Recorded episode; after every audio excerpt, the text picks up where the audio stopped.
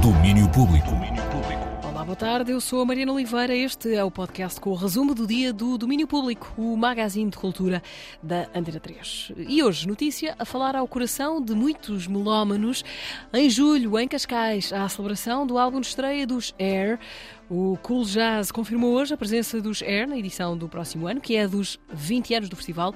A dupla francesa tem concerto a 9 de julho, primeiro dia de Cool Jazz, e vem para tocar na íntegra o aclamado álbum de estreia Mundo Safari, onde está, por exemplo, Sexy Boy. O álbum foi editado em 1998, faz por isso 25 anos. A celebração marcada no verão em Cascais. Entretanto, ótima notícia para o cinema português. Este ano, Portugal volta a ter três filmes na seleção oficial do Festival de Clermont-Ferrand, o maior festival de curtas-metragens do mundo, Cul de Sac, de Mário Macedo e Vanja Vascarac.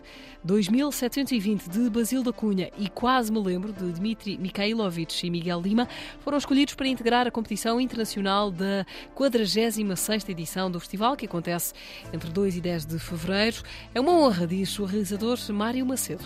Para nós, estar presente em Clermont-Ferrand no maior festival de curtas do mundo é um grande prestígio, é uma honra e mal podemos esperar para ir até à cidade francesa e ver como é que é tudo aquilo, mas o nosso filme, o Cul-de-Sac, foi feito em conjunto, assim, numa maneira sem financiamento próprio, em que basicamente trabalhámos para fazer o filme e com muita ajuda e muito amor daqueles que colaboraram connosco.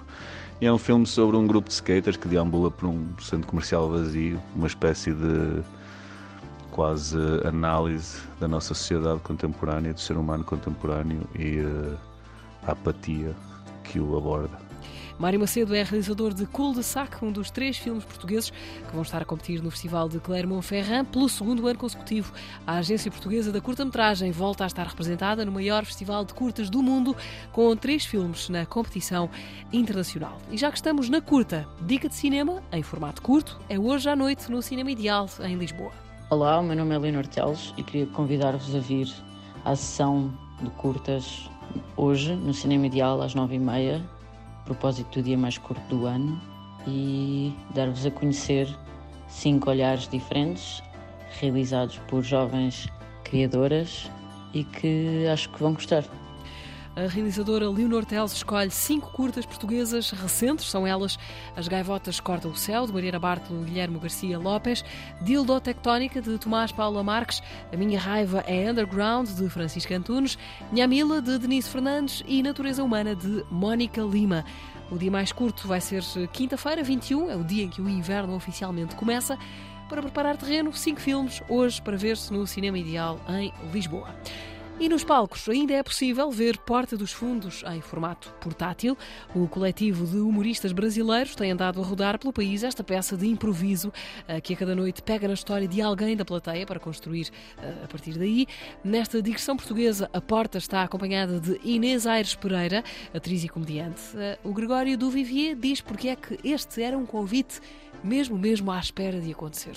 A Inês Ares Pereira foi uma unanimidade quando a gente perguntou quem é que tem de novo legal surgindo uh, em Portugal. A gente ouviu o nome da Inês de todo mundo, dos lugares mais diversos. Falava, ah, tem que chamar a Inês Ares Pereira, todo, todos da produtora, ao Ricardo Araújo Pereira, também falou muito bem dela, todos os comediantes de Portugal me indicaram ela. Ela é unânime, porque além de ser muito talentosa, ela é muito querida. Ficamos muito amigos dela na última vez, porque ela realmente muito engraçada, não é? Muito livre, espontânea e versátil. Ela tem um hall enorme de personagens no bolso e que bela coleção de elogios portátil da Porta dos Fundos com Inês Aires Pereira está na Aula Magra em Lisboa, ainda hoje, amanhã e quinta. Não há muitos bilhetes, mas ainda há por agora, se vos interessar, ainda apanham o encerramento desta voltinha do portátil pelo país.